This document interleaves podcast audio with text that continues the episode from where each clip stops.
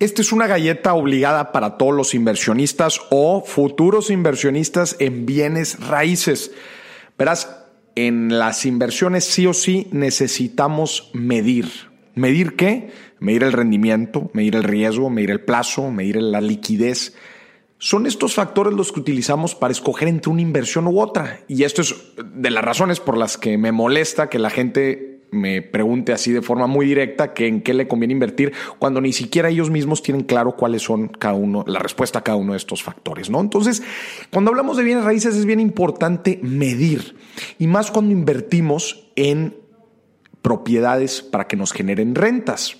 Me he topado con muchísima gente que me dice que invierte en propiedades que le dan renta, pero cuando empezamos a hablar en temas de rendimientos, especialmente para comparar, no nada más entre mismas propiedades de bienes raíces, es decir, qué me conviene más un local comercial o un departamento, sino también para comparar entre, oye, un bien raíz o quizás una inversión en bolsa o quizás invertir en CETES o quizás invertir en un fondo de inversión. No me saben responder cuánto les está dando su inversión en bienes raíces. Es increíble. Entonces, es bien importante que pongamos énfasis en la parte de medición y ahorita en esta galleta vamos a hablar sobre medir el rendimiento en rentas en una inversión en bienes raíces.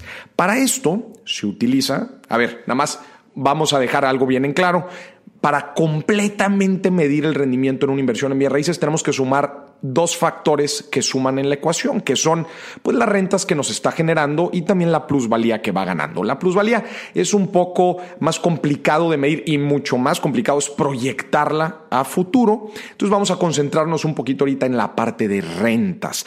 Para medir el rendimiento de una inversión en bienes raíces para la parte de rentas, se utiliza el cap rate o el capitalization rate, que este número es un porcentaje anual que nos dice, pues así como cualquier otra invención, así como, así como se expresan, por ejemplo, los CETES como un porcentaje de rendimiento anual o como el rendimiento que te genera un fondo o como el rendimiento que te genera una inversión en bolsa o como cualquier cosa de inversión se utiliza principalmente un porcentaje anual a menos que se exprese lo contrario. Es este número el que nos va a decir el rendimiento que estamos teniendo por rentas. Entonces, Maurice, ¿cómo se calcula el cap rate? El cap rate se calcula dividiendo ingresos operativos netos que nos genera esa propiedad entre el valor de la misma. Y como estamos hablando de un porcentaje anual, entonces el ingreso operativo debe, debe, debe ser representativo de forma anual. Vamos a ver un ejemplo. Por ejemplo, imagínate que yo tengo un departamento y quiero calcular cuánto es que me está dando de cap rate. Quiero ver cuánto me está generando esta inversión en el tema de rentas, en rendimiento. Entonces, yo lo primero que tengo que sacar es el ingreso operativo neto anual. ¿Y cómo se, cómo se, se, calcula esto? Primero, suma todo el ingreso que te genera este, esta propiedad. Si se lo estás rentando un inquilino mes a mes, entonces suma todos los meses en el año que te está generando de ingreso. Si no, si lo estás rentando muy puntualmente, por ejemplo, en plataformas, o si lo estás rentando, igual y no es un departamento, igual es un, local o un, un salón, y lo estás rentando en eventos, suma todo el ingreso que te genera en el año.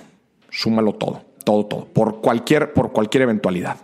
Ahora hay que restar todo el gasto que tuvimos que incurrir para generar este ingreso. Es decir, en mi departamento, quizás yo tuve que pagar el mantenimiento mes a mes, el mantenimiento que se paga el desarrollo, quizás tuve que comprar algunos muebles porque lo estoy rentando amueblado, eh, quizás tuve que pagar algunos servicios porque algunos los pago yo, tuve que pagar impuestos en el año, el impuesto predial.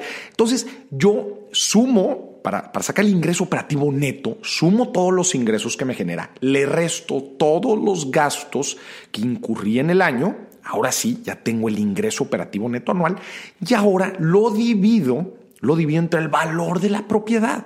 Y eso me genera el cap rate. Vamos a ver un ejemplo muy rápido aquí de dos departamentos. Vamos a ver el departamento A. Imagínate que el ingreso anual total son 264 mil pesos por rentas, ya sumando todo lo que me da en rentas en el año.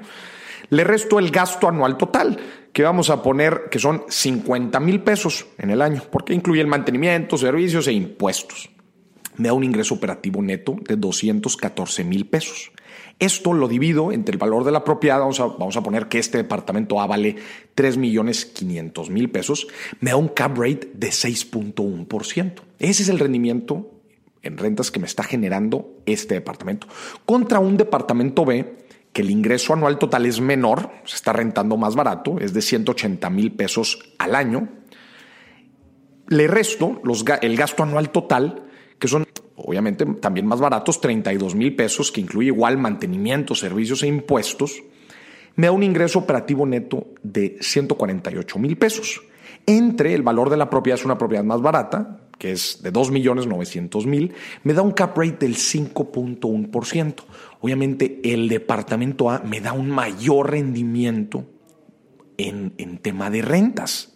¿Cómo? Pues ya acabo de, acabo de hacer el ejercicio, ayudado, apoyados por el indicador del cap rate. Ahora, el cap rate también se utiliza, también se utiliza por algunos inversionistas para evaluar una propiedad. Es decir, oye, si a mí, por ejemplo, los CETES me están dando el 7% anual, pues yo quizás no quiera comprar una propiedad que me dé menos en, en rentas. Entonces, yo utilizo esta fórmula a la inversa y me apoyo primero que nada de cuánto estoy buscando yo de rendimiento, ¿verdad? En mi, en mi propiedad, en la propiedad, para después hacer una oferta una oferta por el val eh, y, definir el valor de la propiedad y decir, ¿sabes qué? Yo estoy dispuesto a ti ofrecerte X por tu propiedad porque sé que con X la puedo rentar a Y y esto me va a dar mi cap rate de, imagínate, del 7, del 8, del 9% que, que es el que yo estoy buscando. Entonces, aquí, pues como te acabo de decir, en, en la fórmula despejamos el valor de la propiedad y así podemos, con base a un cap rate esperado, poder ofertar el valor de la propiedad. Entonces, ya sabes, si vas a invertir próximamente o ya tienes tus inversiones en bienes raíces, apóyate del cap rate para medir cuál es el rendimiento que estás ganando y así poder comparar y seleccionar la inversión que más te convenga.